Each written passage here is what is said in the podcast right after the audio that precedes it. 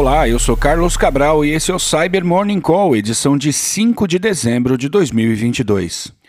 E a gente começa falando sobre um novo wiper que foi identificado pela Kaspersky e cujos ataques têm afetado entidades na Rússia. Chamado de CryWiper, a ameaça é programada para corromper bancos de dados e arquivos do usuário, ignorando arquivos com extensões típicas do sistema operacional, tais como .ez, DLL, LNK, SYS ou MSI, e ignorando também o diretório do Windows. Ou seja, diferentemente do, de muitos wipers que destroem o conteúdo do disco. No caso do CryWiper, o atacante tem o interesse de manter o sistema operacional funcionando, mas quer inviabilizar totalmente o acesso da vítima aos seus dados. Os pesquisadores da Kaspersky chamam a atenção para o fato de que se surgir uma nota de resgate em infecções com o CryWiper, o que é comum em wipers que se disfarçam de ransomware, não vale a pena nem cogitar em pagar qualquer coisa. Isso porque a intervenção que a ameaça faz nos arquivos os destrói destrói de maneira irreversível. E o General Manager da área de análise de ameaças da Microsoft, o Clint Watts, publicou um artigo no sábado dizendo que a Rússia tende a intensificar seus esforços no âmbito cibernético para pressionar as fontes de apoio militar e político à Ucrânia, tanto dentro da Ucrânia quanto fora. O blog post usa uma série de dados sobre os últimos meses da guerra para chamar a atenção para o fato de que, para a Rússia, que recentemente passou por momentos ruins no conflito, esse inverno no hemisfério norte será tudo ou nada. E nesse sentido, o esforço de cyber tende a ser essencial para não somente estrangular a Ucrânia, mas também para interromper a ajuda de seus aliados, por exemplo, atacando as, os sistemas das empresas de logística responsáveis por fazer com que os suprimentos com origem em outros países cheguem ao exército e ao povo ucraniano. A lógica é a seguinte: se sua empresa está de algum modo envolvida no conflito, você sabe que tem que manter os escudos levantados. Mas se sua empresa depende de um produto ou serviço que é oferecido por uma empresa que de algum modo está envolvida no conflito, você também tem que se preocupar, pois no âmbito cibernético, as próximas fases da guerra tendem a cada vez menos respeitar as fronteiras. E pesquisadores da UIS recentemente divulgaram detalhes sobre uma vulnerabilidade crítica na implementação do banco de dados PostgreSQL na IBM Cloud, a qual permitiria lançar ataques contra a cadeia de suprimentos dos clientes da nuvem da IBM.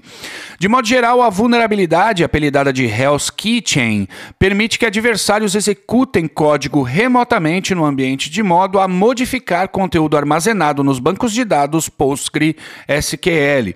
A falha falha tem origem na exposição de três segredos da infraestrutura: do token Kubernetes, da senha de um container privado usado pela tecnologia e de credenciais do servidor CICD. Tudo isso somado a uma configuração de acesso de rede aos servidores internos que era permissiva demais. Caso um adversário abusasse dessa falha, ele poderia sobrescrever arquivos de forma arbitrária e romper o isolamento entre os clientes da nuvem da IBM. IBM. A falha foi reportada seguindo o processo de divulgação responsável, tendo sido corrigida no começo de setembro, sem a necessidade de qualquer intervenção por parte dos clientes da IBM Cloud.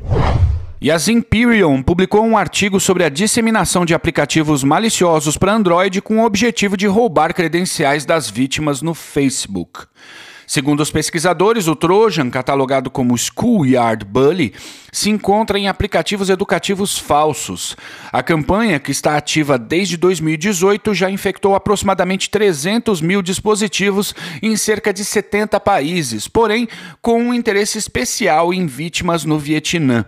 O malware rouba os dados para o acesso ao Facebook, chamando uma tela de login à rede social e usando um código JavaScript para interceptar as credenciais digitadas pela vítima. E o FBI e a CISA lançaram um relatório com atualizações sobre as atividades dos operadores do Cuba Ransomware. Desde dezembro de 2021, o FBI vem investigando essa quadrilha, que é conhecida por, por seus ataques contra empresas de setores de infraestrutura crítica, como serviços financeiros, instalações governamentais, empresas de saúde, da indústria e de tecnologia. Segundo a publicação, o número de vítimas da quadrilha dobrou, com mais de 100 organizações em todo o mundo, o que permitiu ao grupo extorquir mais de 60 milhões de dólares. Adicionalmente, a publicação afirma que houve uma expansão de suas táticas, técnicas e procedimentos, pois o grupo foi observado abusando de vulnerabilidades como a CVE 2022-24521 no driver Common Log File System do Windows, de modo a roubar tokens do sistema e elevar privilégios. Outra falha recentemente observada, sendo abusada pelos operadores do Cuba, é a CVE 2020-1472, também conhecida como Zero Logon, que permite obter privilégios administrativos no domínio. E o pessoal do Google descobriu que uma dezena de certificados emitidos para fornecedores de dispositivos do ecossistema Android também foram usados para assinar aplicativos contendo malware. Segundo a apuração da Blipping Computer, algumas das empresas com certificados comprometidos seriam a Samsung, a LG, a Rivalview e a MediaTek. O impacto disso é que um aplicativo malicioso assinado com um certificado como esse, o qual tem um acesso altamente privilegiado ao sistema operacional, poderia poderia fazer coisas bastante críticas no aparelho, como gerenciar chamadas em andamento, instalar ou excluir pacotes e obter informações sobre o dispositivo, dentre outras coisas. O Google recomenda aos fabricantes que rotacionem o certificado, o substituindo por um novo conjunto de chaves públicas e privadas.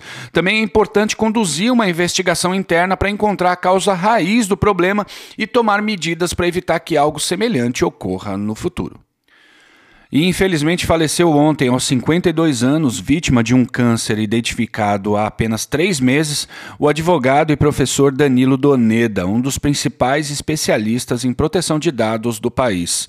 Danilo participou ativamente das discussões para a formulação do Marco Civil da Internet e foi membro do conselho responsável por orientar a Agência Nacional de Proteção de Dados.